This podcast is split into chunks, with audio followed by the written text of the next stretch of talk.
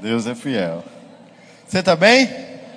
Glória a Deus. É uma honra recebê-lo aqui. Você que está nos visitando, seja muito bem-vindo. Antes que o culto comece, eu quero indicar para você três livros poderosíssimos dentro do assunto que o Senhor tratou ao meu coração para ministrar para vocês nessa noite. Ouça o seu coração. Esse livro do Kenneth Reagan Jr. Ele é maravilhoso. Ele é um livro que traz instruções para você de como você ouvir a, a voz do seu espírito, ouvir o seu testemunho interior. Pensamentos certos ou errados. Também é um livro maravilhoso para ajustar, muitas vezes, nesse mundo tão conturbado que a gente vive, é, de tantos pensamentos, de tantas ideias, nós não sabemos como ajustar os nossos pensamentos. E cinco impedimentos ao crescimento na graça que esses três livros parece que eles não têm conexão, mas eles têm uma conexão muito grande, porque todos eles falam de algo chamado maturidade e crescimento espiritual.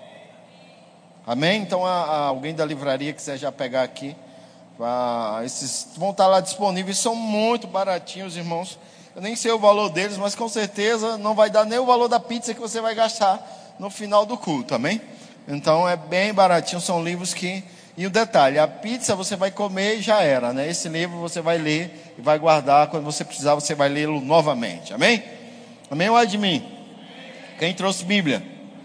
Então se você trouxe Bíblia, abre ela aí no livro de Efésios, enquanto você abre sua Bíblia eu quero estar orando com você, Pai, em nome de Jesus, eu quero te render graça pelos meus irmãos, por esse tempo sobrenatural que você preparou para nós, um tempo de avanço e crescimento, e maturidade. Assim eu creio e assim eu declaro. Em nome de Jesus, quem crê comigo diz amém. Aleluia. Lá em Efésios, no capítulo 4, verso 11, tem um texto bem interessante que diz assim, ó: Ele mesmo concedeu uns para apóstolos, outros para profeta, outros para evangelistas, outros para pastores e mestres Veja que aqui você vai ver que ele fala que Jesus subiu, mas o mesmo que subiu é, é, que Jesus desceu, mas o mesmo que desceu é também quem subiu. E ao subir, levou o cativo o cativeiro e concedeu dons aos homens. Aí no verso 11 ele diz: A um estabeleceu apóstolos, profetas, evangelistas, pastores e mestres. Com uma finalidade, ele fala qual é a finalidade, verso 12: com vista ao aperfeiçoamento a maturidade dos santos, para que eu e você, os santos, diga eu sou santo. Essa palavra aperfeiçoamento é uma palavra que está no sentido de capacitação, é algo que vai te capacitar. O Senhor levantou os cinco dons ministeriais, apóstolo, profeta, pastor, evangelista e mestre, para a tua capacitação. Aí ele fala: para o seu serviço, para a edificação do corpo de Cristo. Veja, como corpo de Cristo, você tem que funcionar bem. E os cinco dons ministeriais vão te capacitar a funcionar bem no corpo de Cristo. Você tem vários órgãos do teu corpo. Quando um desses órgãos passa a funcionar inadequadamente, você começa a apresentar um problema de saúde. Nós temos uma pessoa na nossa família que há uns 13 anos, 14 anos atrás, ele teve um problema de AVC. E esse problema paralisou metade do corpo dele. Então, uma parte do corpo dele não funciona, é paralisada. E tudo que ele faz, ele faz apenas com um lado do corpo. E isso é uma dificuldade tremenda para a vida dele. Veja, ele tem um lado do corpo que não funciona bem. Por quê? Porque algo afetou esse corpo ao ponto de neutralizar essa parte.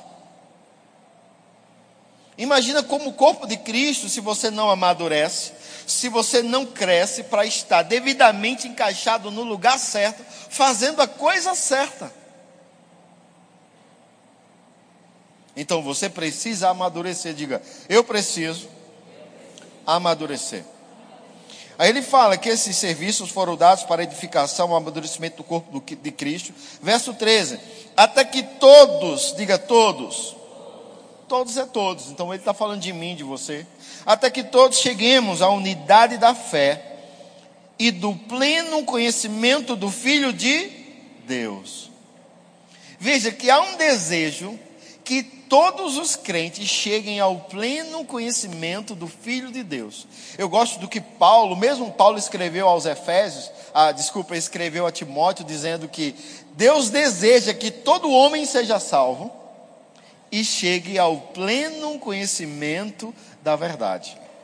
Eu gosto de dizer que o diabo tem dois planos. O primeiro plano do diabo é não fazer você entender a salvação. O primeiro plano do diabo é não fazer você é, encontrar-se com Jesus Cristo e reconhecê-lo como o Senhor e Salvador da sua vida. Esse é um plano que ele traçou na humanidade e em alguns momentos ele teve êxito sobre a humanidade, fazendo com que Cristo não seja pregado, fazendo com que Cristo não seja conhecido, fazendo com que o Evangelho do Senhor não chegue a determinados lugares. Ei, mas ele tem perdido, o Evangelho tem chegado, chegou a mim, chegou a você. E se você está aqui e ainda não nasceu de novo, eu vou te dizer: o Evangelho está chegando a você agora. E quando você hum, é, rompe esse primeiro estágio do plano de Satanás, que é não conhecer a Cristo, quando você o conhece, entra em ação o segundo plano que é fazer com que você não chegue ao pleno conhecimento da verdade. Porque se você não chegar ao pleno conhecimento da verdade, você nunca vai crescer e amadurecer espiritualmente. E a Bíblia nos ensina, Paulo falando aos Gálatas, ele disse que uma criança, enquanto é criança, em nada é diferente de um escravo porque sendo herdeiro de tudo, não tem acesso às posses, porque é criança. E todo o governo do que é dele está na mão de tutores, de mestres, que possa comandar aquilo até que ele cresça.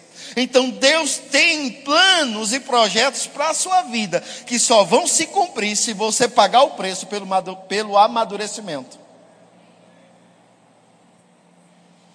Pelo amadurecimento. E há uma, um processo, irmãos, que se paga por isso. Eu lembro que assim que eu nasci de novo, no ano de 99, ali no mês de março, não vou saber exatamente a data, eu sei que foi no mês de março. Eu passei, eu passei o mês de fevereiro inteiro indo na igreja, porque até então, é, ali perto do meu aniversário, eu, eu comemorei o meu aniversário um pouco é, exageradamente com, com o meu irmão. A gente saiu para comemorar o aniversário. E foi uma noite onde, onde mais uma vez eu dormi fora de casa. E foi uma confusão. A gente terminou, eu era madrugada já, a gente já estava cheio das bebidas. E aí a gente, eu, ó, minha esposa achava que quem me levava para cachaça era meu irmão. Então ela tinha raiva do meu irmão. A esposa do meu irmão achava que quem levava ele para a cachaça era eu. Então ela tinha raiva de mim. Então nós não podíamos viver um na casa do outro, porque a minha cunhada não me, não me, não, não, não me, não me aturava e Célia não aturava meu irmão. Mas nós tínhamos uma mulher que adorava, que nos aturava, era a nossa mãe. Quando eu nasci de novo, eu entendi que não funciona assim. Mas até sem nascer de novo, eu achava que minha mãe era a mulher mais importante da minha vida, mais que a minha esposa, minha esposa que se danasse, minha mãe era a prioridade.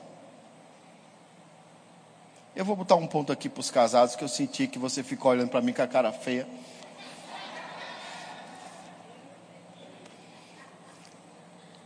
Quando você casou, meu querido, mamãezinha não deixou de ser sua mamãe, mas ela não, não é a mulher mais importante da sua vida. A mulher mais importante da sua vida agora é a sua esposa. Porque eu quero te dizer que quando vocês envelhecerem, não é mamãe que vai cuidar de você, não. Se você casou com uma esposa de verdade, é ela que vai cuidar de você até o fim. E se você casou com um homem de verdade, é ele que vai cuidar de você até o fim. Então é importante conhecer a verdade para andar na verdade. Respeito minha mãe, amo minha mãe, Célia respeita a mãe dela, ama a mãe dela, mas a mãe dela no lugar dela, minha mãe no lugar dela e a gente no nosso. Porque a palavra estabelece um padrão. Mas antes de ter Jesus eu não tinha esse padrão. Aí estou eu indo, eu e meu irmão, para a casa da minha mãe. Graças a Deus pela minha mãe. Quando ela viu meu irmão chegar bebo lá, volta os dois, vão para casa. E aí, aqui esse processo todo, naquele mês eu fui para a igreja com a minha esposa e a gente ficou indo, ficou indo. Lá no mês de março, não aguentei, me rendi ao Senhor. Oh, aleluia. E aí agora, crente, né? Agora nasce de novo. O que é que um crente deve fazer?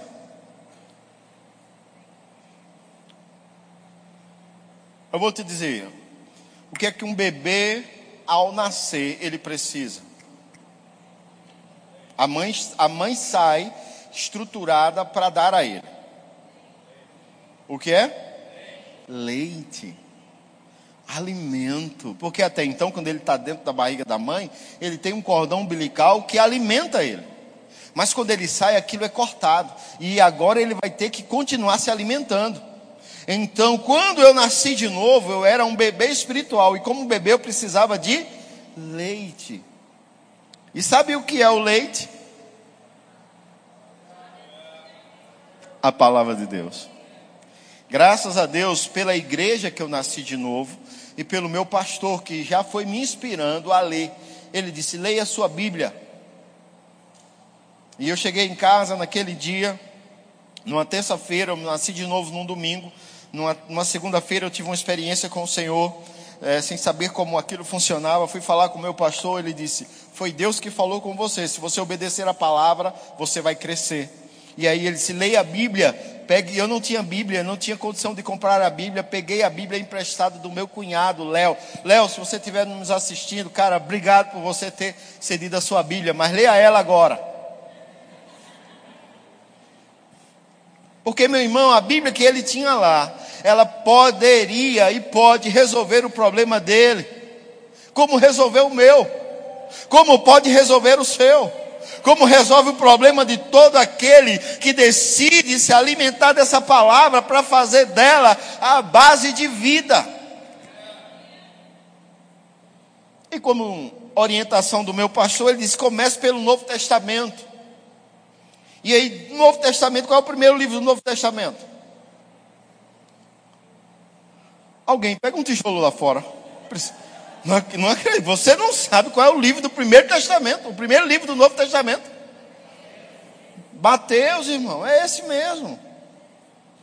Mateus, eu comecei a ler Mateus, e aí quando chegou lá no capítulo 6 de Mateus, Jesus tava, começou a falar sobre preocupações. E aí lá no verso 33 ele diz: é, que eu deveria buscar o reino de Deus em primeiro lugar. Eu quero que a mídia coloque esse texto aí na, na, na tela. Mateus capítulo 6, verso 33. Quem está ali na mídia é, é Arthur?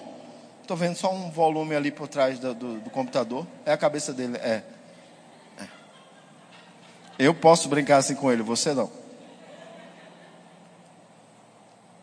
Mateus, no capítulo 6, verso 33, diz assim: Buscai, pois, em primeiro lugar. O que é buscar em primeiro lugar?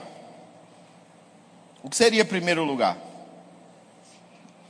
É uma pergunta difícil, eu sei. Vou te dar tempo para pensar. Cronômetro aí, né? O que seria, irmão, buscar em primeiro lugar? Vamos supor que você tem uma oportunidade de trabalho. E aí, uma oportunidade, uma oportunidade de trabalho é primeiro lugar? Vamos supor que você quer casar. Casar é primeiro lugar? Vamos supor que agora você tem muitas coisas para fazer. Essas coisas são primeiro lugar? Não, porque o primeiro lugar que ele colocou ali foi o reino de Deus. Buscai, pois, em primeiro lugar o seu reino e a sua justiça. Ele vem falando sobre as preocupações da vida nos versículos antes. Ele vem falando sobre o homem que está preocupado com o que vai comer, com o que vai vestir. E ele diz: Olha, Salomão, ele não conseguiu se vestir como os lírios do campo que na toda a sua pompa, toda a sua beleza, Salomão não chegou nem aos pés dos lírios do campo que Deus veste logo seca e morre. Os pássaros eles não semeiam, eles não ajuntam em celeiro, mas Deus cotidianamente os alimenta. Ele diz: vocês valem muito mais do que a roupa que vocês estão vestindo e do que os pássaros. Então Deus vai cuidar de vocês. Mas a regra é buscar em primeiro lugar o reino de Deus. E aí ele diz: e todas as coisas, que coisas? Tudo que você quer. Sua realização profissional, sua realização financeira, sua realização, sei lá, toda ela vai se cumprir quando você buscar em primeiro lugar o reino de Deus. E quando eu estava ali, dois dias de crente, lendo a Bíblia, isso saltou para dentro de mim. Eu chamei minha esposa de Samuel, olha o que a Bíblia está dizendo aqui. Diz que se nós buscarmos em primeiro lugar o reino de Deus e a justiça, tudo vai ser acrescentado. E isso, irmãos, para nós fazia muito sentido, porque nós não tínhamos nada. Nós morávamos de favor da casa da minha sogra. Morar de favor já é ruim com a sogra, meu irmão. Mas tem gente que quer. Amém, fique à vontade. Eu não quero, eu acho isso ruim. Por mais que mamãe seja boazinha, eu não quero morar com ela. E eu disse, amor, olha o que está dizendo. Ela diz, é tudo. Eu digo, é tudo. Ela, é tudo mesmo. Eu digo, é tudo, amor. A Bíblia não, ia, não vai ter palavra, é tudo. Tudo é tudo.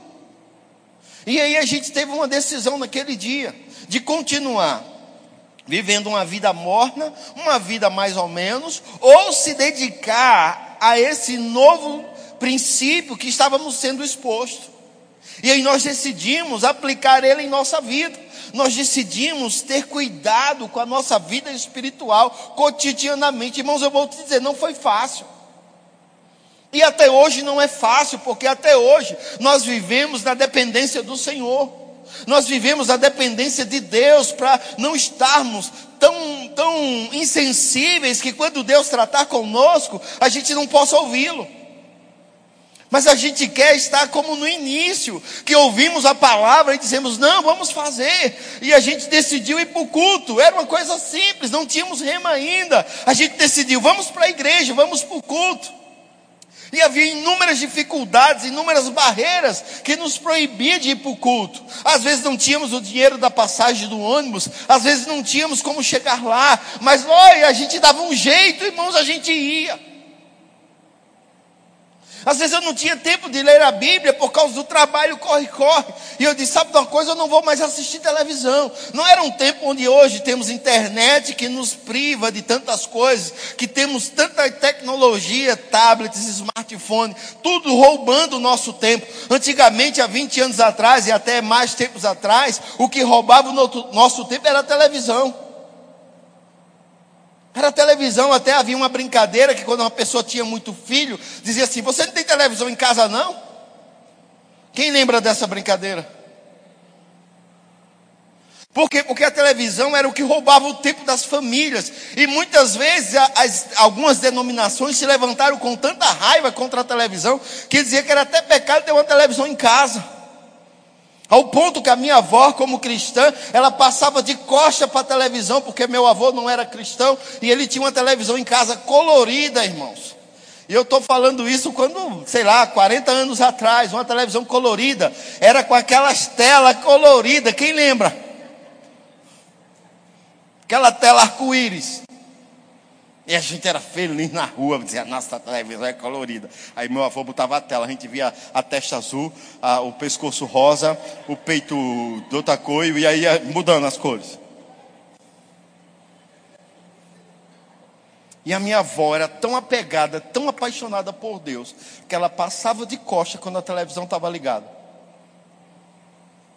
Detalhe, ela proibia eu e meu irmão de assistir. Duas crianças. Vocês vão para o culto comigo. Levava eu e meu irmão para o culto de oração. Mas a, a igreja estava tentando ensinar a, as pessoas a administrar o seu tempo. Talvez eles não tiveram sabedoria de ensinar correto de mostrar adequadamente, e eu não mostro a verdade da, da, palavra de Deus condenando outras coisas, eu mostro a verdade da palavra de Deus mostrando a palavra de Deus.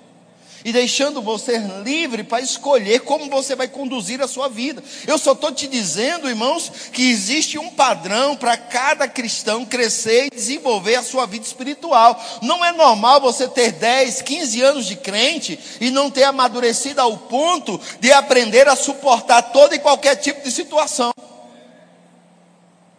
Na verdade, não é nem normal você estar tá mais sucumbindo diante de determinadas informações que o diabo pinta, querendo dizer que você não vai avançar.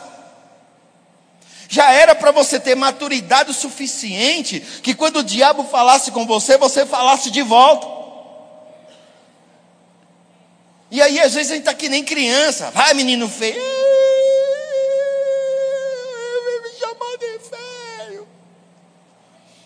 Vai falar com o papai. Ah, papai, o que, que eu vou fazer? E Deus está dizendo: ei, amadureça, cresça. Uma pessoa uma vez falou para mim, disse, pastor, lá na sua igreja é diferente. Eu digo, por quê? Ele disse, porque o senhor não gosta de orar pelas pessoas. Disse, não, eu gosto.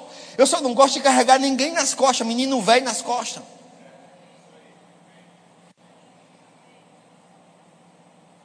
E tem menino gordo, irmão. Oxe, vai andando com essas tuas pernonas aí, bora, bora. Não. Bora, meu filho, antes você já pode com as suas perninhas, bora, bora.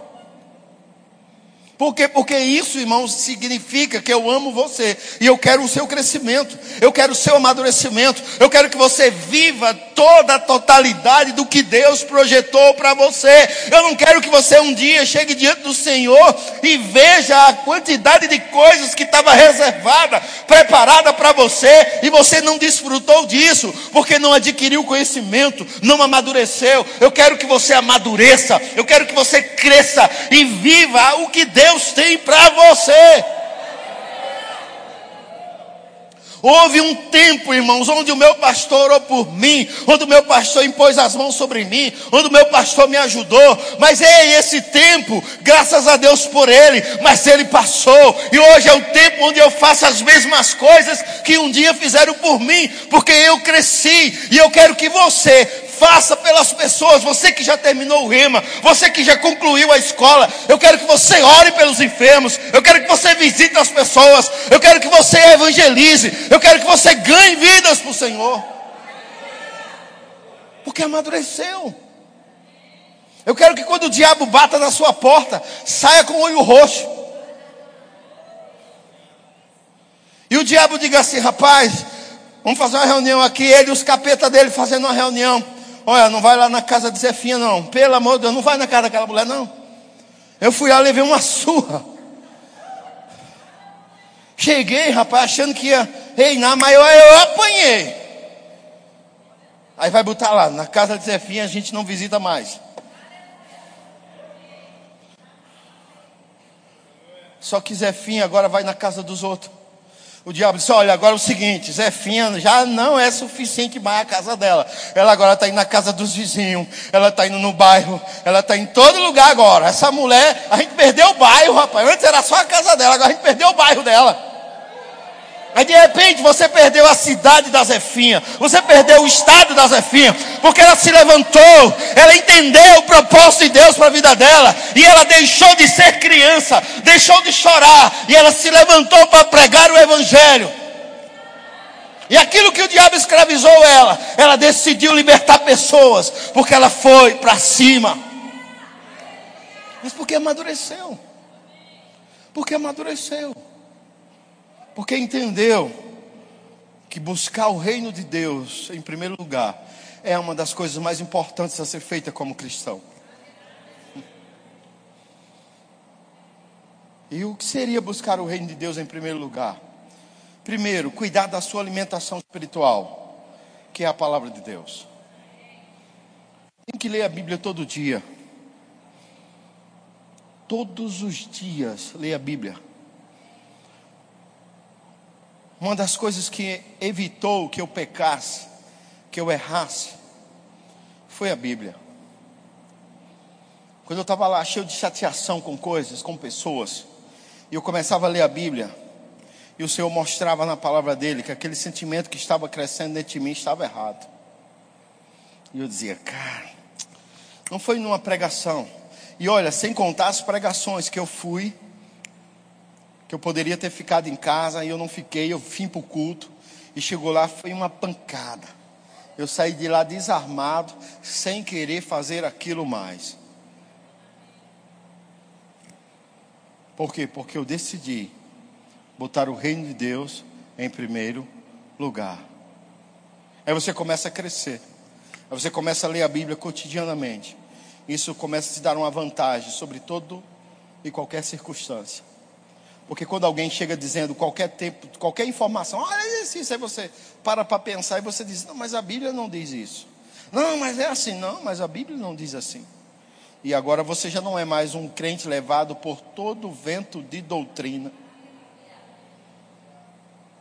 Alguém diz, olha, não sei o que, você diz, não, não é bem assim.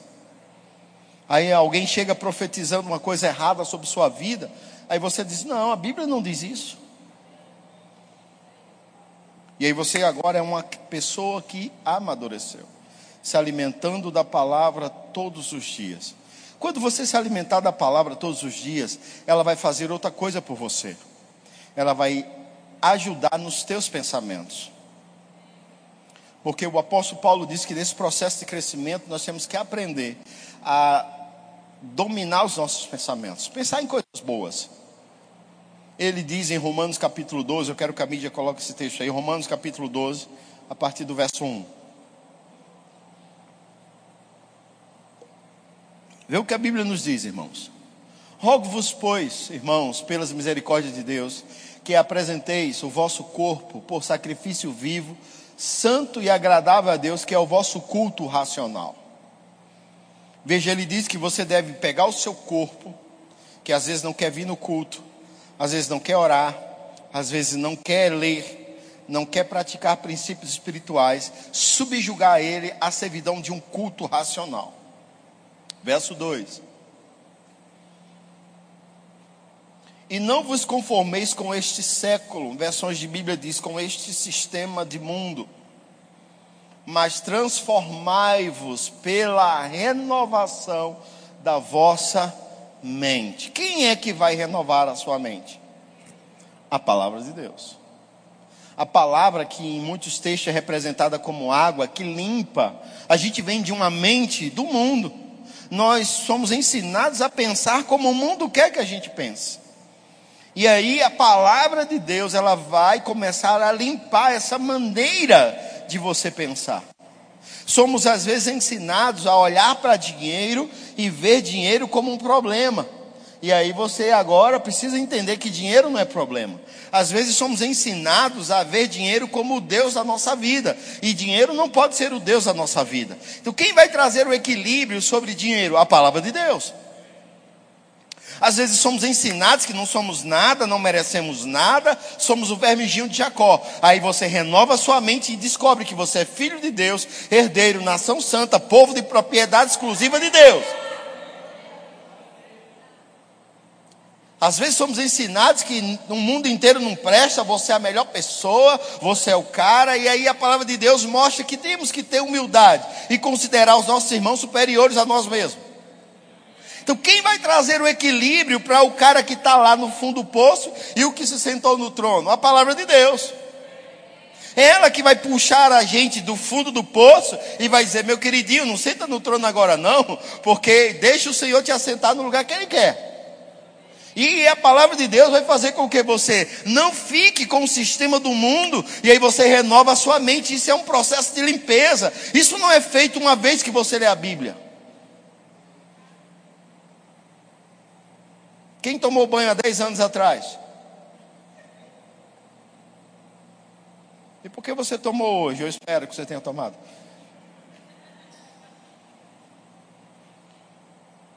Um lugar frio, irmão, frio, que você nem coragem de tirar a roupa tem, você toma banho?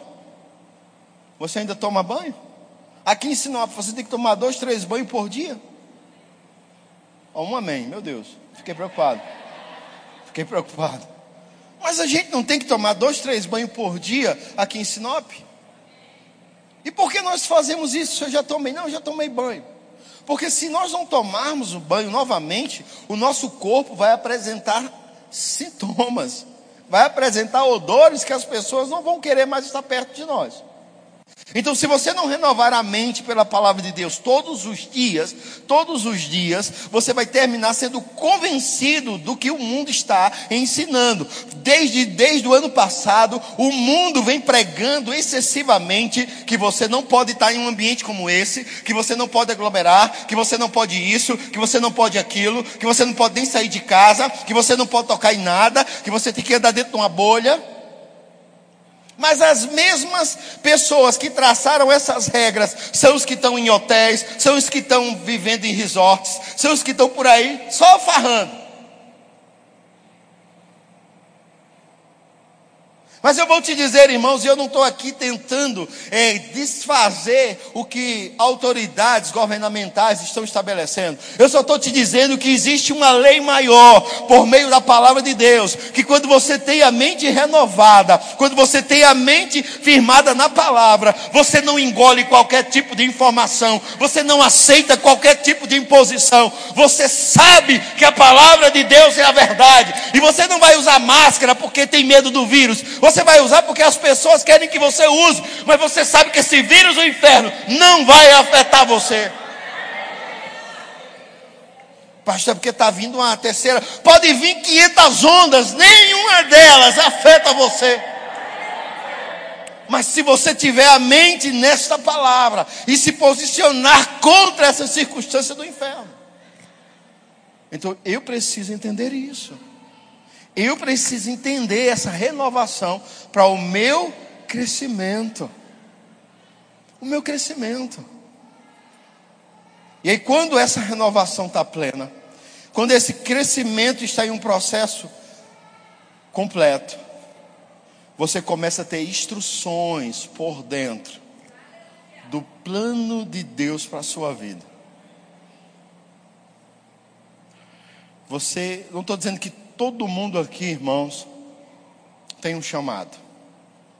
Mas em 2019, nós, eu tive a honra de ir aos Estados Unidos, a Tulsa, na sede do Rema Mundial, ver a grandiosidade daquele, desse projeto.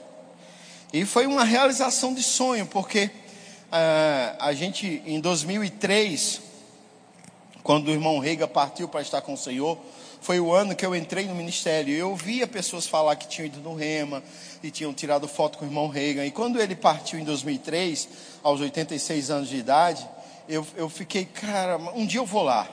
Um dia eu vou lá na, nessa escola onde ele fundou isso aí. E eu tive a honra de ir lá e ver. E aí lá o, o filho dele falou com um diácono. E ele disse: Ó, oh, tá vendo aquele irmão lá? Ele é diácono há mais de 20 anos aqui servindo ao meu pai e agora nos servindo. É um dos melhores diáconos que eu tenho. E eu estou falando de alguém, irmãos, que sabe o que é a palavra de Deus. Mas ele entendeu que a, a, função não era um dos cinco dons ministeriais. Ele não era um pastor, um apóstolo, um evangelista, um mestre. Quando eu falo sobre crescimento espiritual, não estou falando de você entrar em um dos cinco dons ministeriais. Eu estou dizendo que você pode ser na igreja local uma bênção por mais de 20 anos servindo a mesma igreja e sendo uma bênção. Ser um crente que há mais de 20 anos nunca deu problema para o seu pastor, sempre foi fiel em dízimos e oferta. Sempre que o pastor levantou alguma coisa, você foi o primeiro a botar a mão no arado. Você estava lá. Você talvez nunca tenha pregado no culto da igreja. Você talvez nunca tenha dirigido um culto, mas você sempre estava lá. O pastor sempre que subiu para pregar, viu você lá sentado com fidelidade. Sempre viu você levantar para vir trazer dízimos e oferta. E um dia você vai chegar diante do Senhor para prestar conta e o Senhor vai dizer: Venha, bendito meu, filho amado e fiel, porque você foi fiel àquilo que eu lhe confiei. Porque fidelidade, irmão, não está em você estar tá pregando aqui. Fidelidade está em você amadurecer e saber para que Deus lhe chamou. Porque quando você sabe para que Deus lhe chamou, você não entra em apuros. Porque alguém pode dizer, rapaz, eu acho que tu tem um chamado. Você, é? Eu tenho? Eu acho que tu tem. Então, o que, é que você acha que eu sou? Não, não sei, não, E aí só está errada a vida. Aí alguém vem dizer assim, rapaz, tu não tem chamado não. Fica aí que tu tem chamado. Ele te enxerga, vai para o teu lugar. Aí você, é, não tenho. Mas dentro de você Deus está dizendo, tem, eu quero, eu, vou, eu quero que você se prepare. Eu quero que você se prepare. E eu vou te dizer a característica de quem é maduro. Ele não deixa para fazer as coisas amanhã, ele faz agora. Uma das características de pessoas maduras é que elas não fazem amanhã, elas fazem agora. Criança é que perde tempo com coisas. Criança, se você deixar, ele perde tempo na frente da televisão, jogando videogame. No nosso tempo era brincando na rua, correndo na rua. Lembra que a gente corria na rua? E, e, se você é desse tempo, você vai saber. Com certeza você já perdeu por mais de uma vez o tampão da cabeça do dedo. Agora pergunta esses meninos hoje de 10 anos já, já viveu essa experiência gloriosa.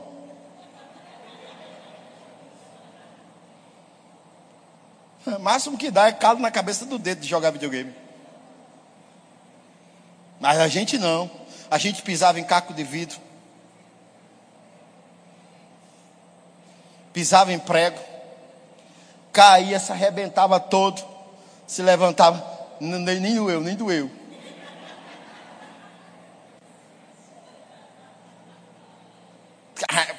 Arracava a cabeça, esfolava os dedos andando em carro de rolimã. Usava sandália havaiana nova para frear a bicicleta. Aí ela fazia, comia um pedaço assim, ela, e você ficava com medo de mostrar a mãe, porque fazia uma tira no meio dela assim. Esquecia a sandália nova, jogando bola para fazer a barrinha. A mãe, cadê a sandália? Aí você ia lá no campo, não dava mais lá. Surra. As crianças de hoje não sabem o que é isso, irmão. As mães não permitem mais isso que a revelação chegue. Israel, viva essas coisas gloriosas. Que Israel mande uma foto sem a cabeça do dedo. Oh, eu vou. Eu digo, uh! Aleluia! Que tire um, faça um vídeo de Israel lá no, na goiabeira, lá em cima, pegando uma goiaba e as galhas já caindo assim. Aí ele. Que isso é criança, irmão. Amém? Mas eu vou te dizer, essas distrações que nós vivíamos, vez ou outra a nossa mãe, ei, é hora de entrar, já deu a hora, entra, vai tomar banho. Ei, vai tomar. Ei, queria entrar sujo, fedendo a galinha crua, queria ir direto para o quarto. A mãe, ei, vai tomar banho, bora, bora, vai tomar banho. Porque era criança, não sabia lidar com o tempo e com as coisas. Mas o adulto ele não se distrai com coisas. Há um tempo na nossa vida que nós nos distraímos com coisas, mas é essa palavra e a maturidade vai te levar a crescer ao ponto de não se distrair com nada que você esteja fazendo. Por melhor que isso seja, você vai ter a maturidade para saber a hora de parar e seguir para o próximo passo e plano de Deus. Eu quero ler um texto com você, quero estar chamando os diáconos para a ceia. Lá em Atos, no capítulo 20.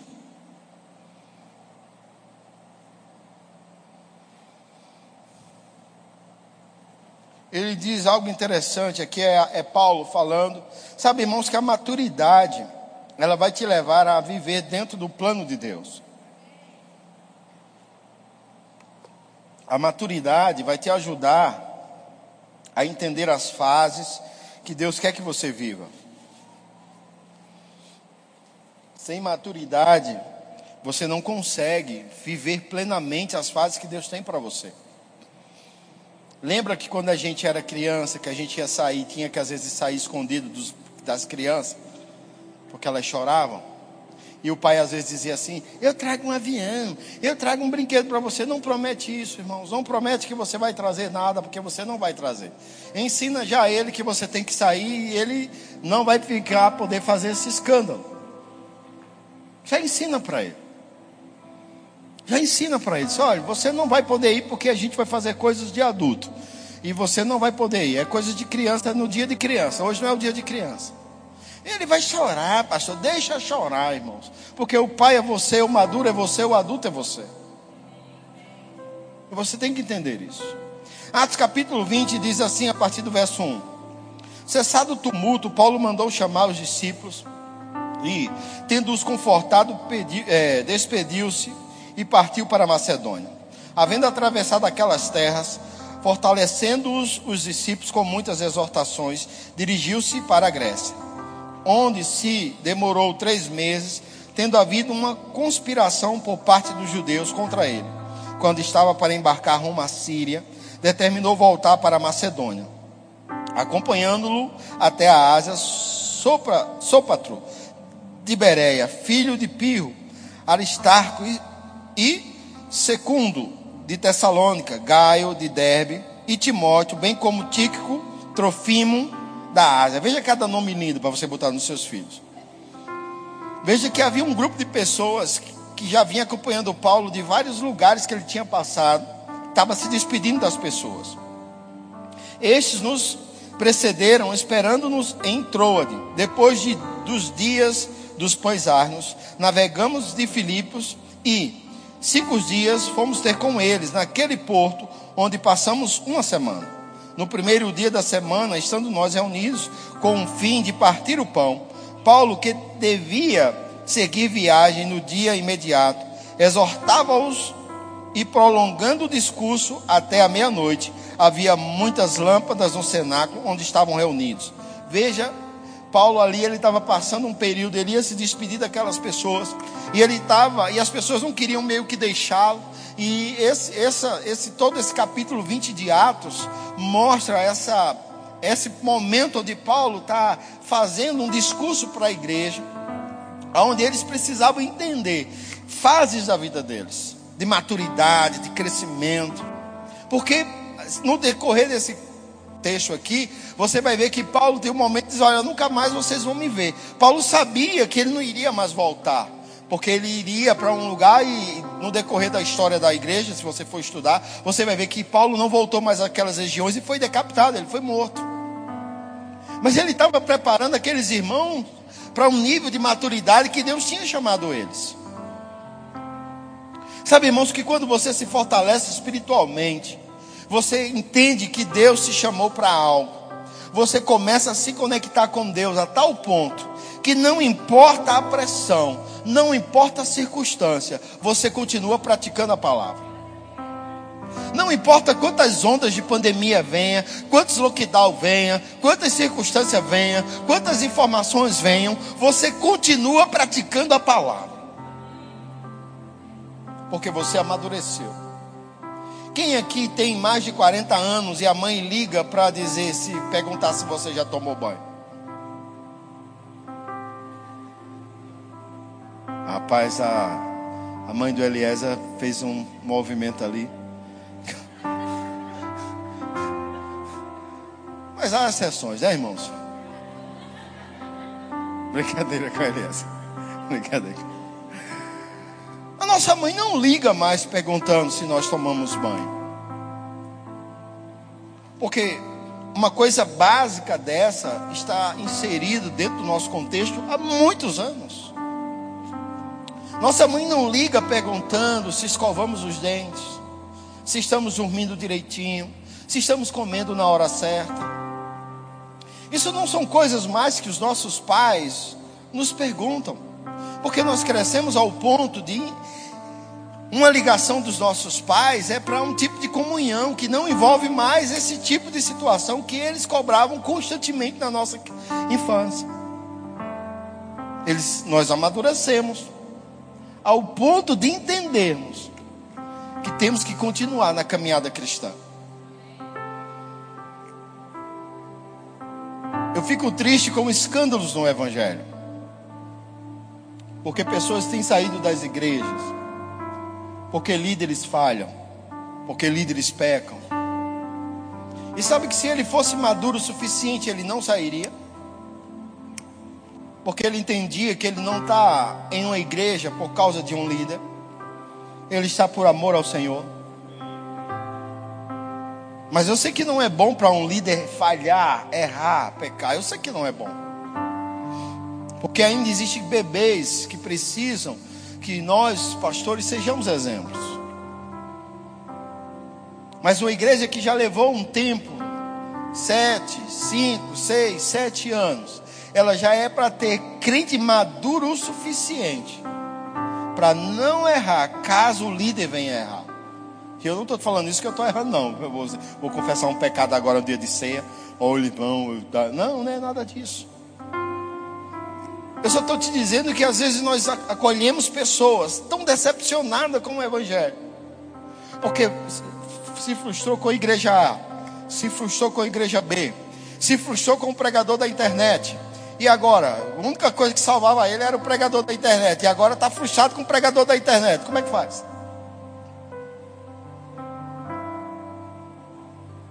Amadureça. Tenha hábitos cristãos, como congregar. Ter uma liderança que possa te puxar a orelha e te motivar quando você precisa. Esteja envolvido num ambiente onde você consiga pregar o Evangelho, seja no trabalho, na escola, na faculdade, na rua, onde você for, as pessoas saibam que você é crente e que você fala de Jesus para elas. Ó, oh, o irmão ali, que o camarada do bar na tua rua diga: E aí, irmão, a paz do Senhor. Ele não é crente, mas ele sabe que você é, ele faz assim. Porque você entendeu. E essa maturidade te leva a estar envolvido em um ambiente que às vezes não é tão confortável, porque está num processo de crescimento, de adaptação. Te leva a ajudar pessoas, te leva a não andar com determinadas pessoas, porque você tem maturidade, sabe que elas não são boas para a tua vida espiritual, então você já corta amizades. Não importa o quão seja doloroso. Quem aqui tem gratidão por aquele que ganhou você para Jesus? Mas o que você faria se a pessoa que te ganhou para Jesus, ela em um período da vida dela, ela não teve maturidade para continuar sendo exemplo para você? Você teria que entender que você não pode mais conviver com ela. Mas foi ela que me ganhou para Jesus. E daí? Ela te ganhou para Jesus, mas você não ficou criança a vida inteira. E aí você tem que amadurecer. Continuar amando, mas amadurecer. Por quê? Porque você entende isso. Amém? Então a gente olha as nossa, a nossa Bíblia e ela como referencial. Ela nos inspira a crescermos espiritualmente a amadurecermos espiritualmente, a chegarmos à varonidade perfeita, à estatura da medida de Cristo, para que não sejamos mais como meninos inconstantes, levados por todo o vento de doutrina. Três anos Jesus andou com os discípulos. Três anos, irmãos. Por três anos. E Jesus partiu depois de três anos. Mas a maturidade que eles adquiriram fez com que o Evangelho chegasse até nós agora. Para para pensar se eles tivessem ficado tão frustrados com a partida de Jesus, que não tivessem absolvido os ensinos de Jesus. Mas não, eles continuaram. E o Evangelho chegou até nossas vidas. Eu fico pensando que as pessoas que amavam o pastor Bud lá nos Estados Unidos, quando ele disse assim: Eu vou para o Brasil, o que, é que eles não deviam ter pensado?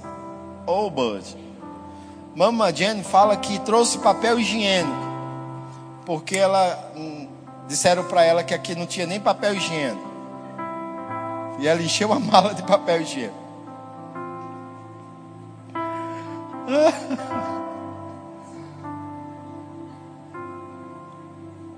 Mas eles amadureceram, irmãos. E sabe quando o pastor Bundy partiu para estar com o Senhor em 2013? Foi a maturidade que ele deixou no ministério que fez com que esse ministério continuasse crescendo. Nós amamos o pastor Bud ao ponto de não vamos negligenciar o legado que ele deixou sobre nós de continuar pregando o evangelho. Eu me levanto com a minha esposa todos os dias e eu digo para ela, amor, vamos pensar que o pastor Bando está dentro da nossa casa. Porque é fácil respeitar um princípio quando a liderança está presente. Mas a maturidade faz você ouvir os conselhos do pai, quando o pai nem existe mais.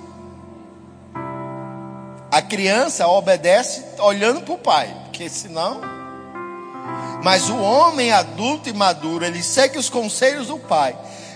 Não porque o pai vai pegar a cinta e corrigi-lo, mas porque ele entendeu que o que o pai queria era o melhor para ele. E agora ele é adulto e ele vai seguir a vida dele crescendo naquilo que Deus tem para ele. Então hoje o Ministério Verbo da Vida, mesmo sem a presença física do pastor Bud, tem crescido extraordinariamente. Você viu aqui o Renato, ele estava aqui em 2000, ele estava aqui na semana passada com a gente, falando de 430 igrejas. Quando o pastor Bud partiu para estar com o Senhor em 2013, nós éramos 200 e poucas igrejas. Irmãos, mais que dobramos. Sabe por quê? Porque nós absorvemos o que ele nos transmitiu. E eu quero que você amadureça, para que entre no que Deus tem para você. Se você vai ser o diácono nessa igreja, você vai ser o melhor diácono durante toda a sua vida. Se você vai ser a tia do departamento infantil, um dia você vai ver essa criancinha que você cuidou no colo que chorou, pregando aqui e dizendo: Olha, a tia Fulana foi minha tia do departamento infantil. Você vai ter um legado na vida dele, ele vai estar pregando aqui, mas é você que cuidou dele lá no departamento infantil, e aí agora está cuidando do filho dele, do filho do filho dele. E eu vou te dizer: o pregador terá um galardão, mas você, tia, terá o galardão igual, porque galardão em Deus não é por posição, é por fidelidade. Tem coisa melhor, irmãos. Eu lembro um dia que eu cheguei na casa da minha avózinha.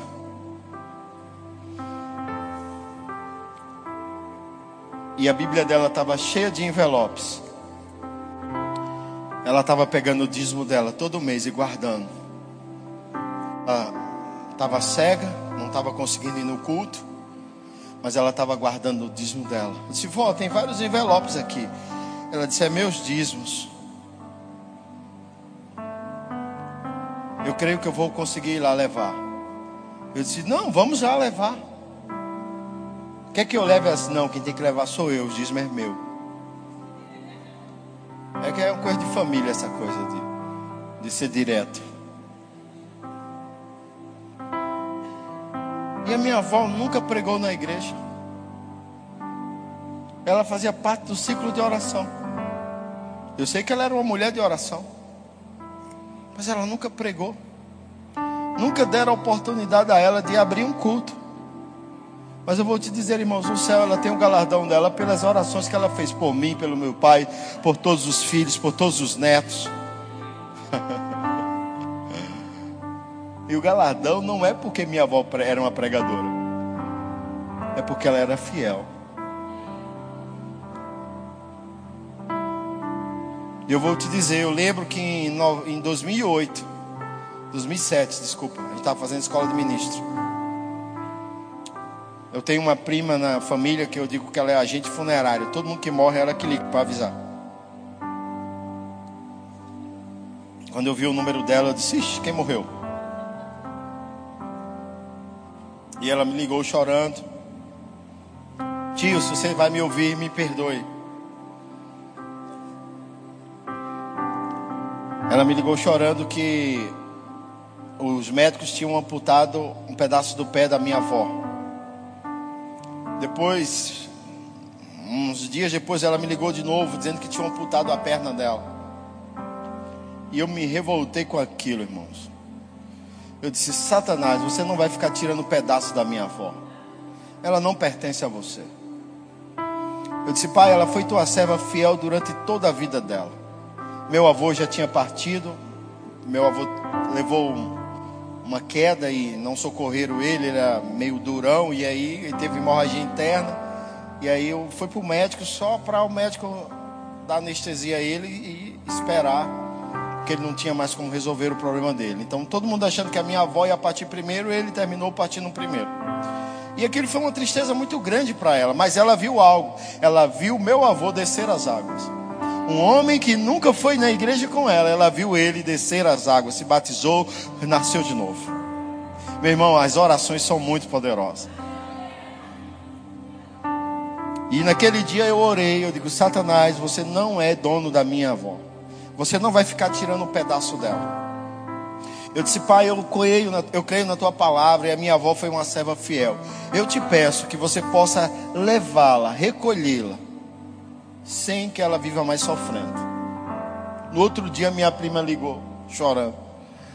Vó, vó morreu. Eu disse, não, ela não morreu, ela foi estar com o Senhor. Ela foi recolhida, a melhor coisa para a vida dela. Eu comecei a explicar o que a Bíblia diz: que melhor é estar com o Senhor é incomparavelmente melhor estar com o Senhor.